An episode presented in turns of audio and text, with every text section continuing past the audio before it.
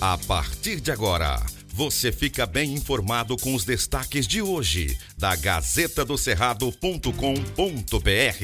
Olá, leitores e ouvintes de todo o Tocantins. Chegamos nesta sexta-feira, dia 25 de março, com os principais destaques e notícias aqui do seu veículo confiável, Gazeta do Cerrado. Eu sou o Maju Cotrim. Olá, eu sou Marco Aurélio Jacob. Estamos agora trazendo os principais destaques da Gazeta do Cerrado.com.br. Acompanhe também as nossas redes, nosso Instagram, Facebook e YouTube, Gazeta do Cerrado, tracinho TVG. Gazeta do Cerrado. No próximo dia 1 de abril se encerra a janela partidária, período em que os políticos podem trocar de partido sem perder o mandato para concorrer ao pleito eleitoral deste ano.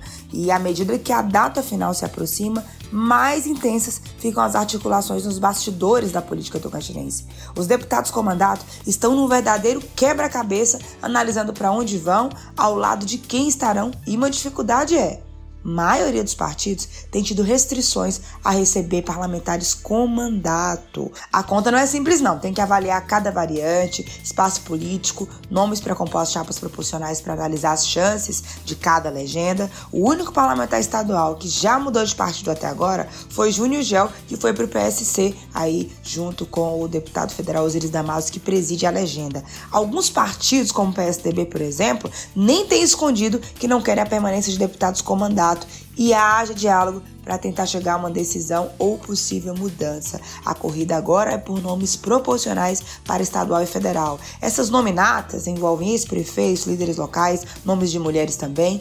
Procura-se candidatos proporcionais. O governador Vanderlei vai para o Republicanos e alguns deputados com mandato devem ir com ele. O Palácio também articula sua base na busca por nomes para a disputa na Assembleia e Câmara Federal. A Gazeta segue acompanhando cada bastidor aí desses detalhes aí da mudança partidária para as eleições deste ano aqui no Tocantins.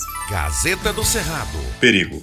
Trecho rompe e desvio lateral é construído na TO 226. Um desvio lateral está sendo construído na BR-226, no norte do Tocantins, para permitir a passagem de veículos. O trecho rompeu há mais de uma semana devido às fortes chuvas e o trânsito está interrompido nos dois sentidos. A interdição fica entre Darcinópolis e Palmeiras do Tocantins. Nesta quinta-feira, 24, o serviço se concentrou na construção do aterro ao lado da rodovia. A previsão é que o serviço seja concluído no início da semana. A passagem terá cerca de 300 metros de extensão e vai ser possível passar somente um carro por vez. A travessia será controlada no sistema de pare e siga. Os problemas na pista já causaram dois acidentes graves na última quarta-feira, 16. Gazeta do Cerrado. Um homem morreu e outro ficou ferido durante o desabamento de um galpão na fazenda Boa Fortuna, na zona rural de Pium, região do Vale do Araguaia. Segundo as informações, uma equipe foi acionada e, ao chegar no local, constatou o acidente. A vítima que morreu e o outro homem trabalhavam quando tudo desabou em cima deles. A segunda vítima foi atendida, levada para o Hospital de Paraíso e não corre o risco de morrer. O acidente foi registrado por volta das 14 horas e o corpo do trabalhador foi encaminhado para o Instituto Médico Legal. Que tragédia, né? Que pena. O trabalhador perdeu a vida quando estava exercendo aí, né, o seu trabalho. Gazeta do Cerrado. Tragédia em Luzimangues. Acidente entre caminhão e carro deixa dois mortos e cinco feridos. A colisão entre um carro e um caminhão deixou duas pessoas mortas e cinco feridas na noite dessa quinta-feira, 23, na avenida de um loteamento de Luzimangues, distrito de Porto Nacional.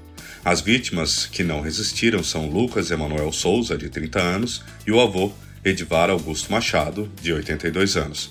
O idoso fazia aniversário nesta quinta-feira. Entre os feridos estão duas crianças de 9 e 13 anos. Segundo informações, o local onde o acidente aconteceu é bastante íngreme.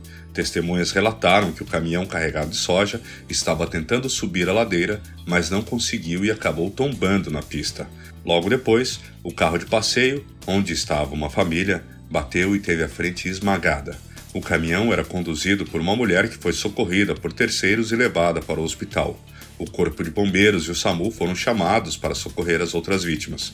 Os dois mortos ficaram presos às ferragens e depois foram liberados. Veja mais detalhes na Gazeta do Cerrado. Gazeta do Cerrado. Fique bem informado acessando gazetadoscerrado.com.br. Aqui você acompanha tudo sobre estado, municípios, a política e vários assuntos interessantes aí que envolvem tudo do dia a dia do Tocantinense.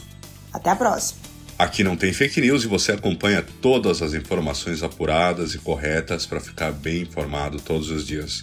Siga nossas redes, obrigado por sua audiência e até segunda. Estas e outras notícias você encontra na gazetadocerrado.com.br e nas redes sociais da Gazeta. Porque antes de ser notícia, tem que ser verdade.